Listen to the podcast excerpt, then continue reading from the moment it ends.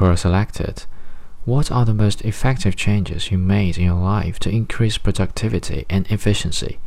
From Clara Shih.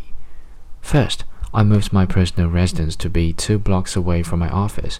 There are definitely pros and cons, but on that it's been awesome having a highly predictable 5 minute commute. Second, I invented for myself an email track and inbox zero system based off of colored stars in Gmail. See my other response with details. Third, I've started aggressively creating email filters to block repeat offenders. I block entire spamming domains.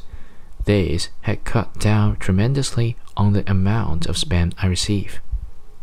Fourth, I turn off all mobile and desktop notifications so I can concentrate on work and check email feeds updates on my terms. I figure if it's urgent, someone will call or text me. Fifth, I've gotten really good at saying no. Sixth, for people I really care about, like my friends and family, I've scheduled recurring dates to reduce cognitive load and coordination cost of having to remember to reach out and schedule every X weeks. 7. I don't watch TV or movies or play video games. 8th. The most important thing I've done at work has been to surround myself with amazing people who I trust and empower fully to do stuff better than I could.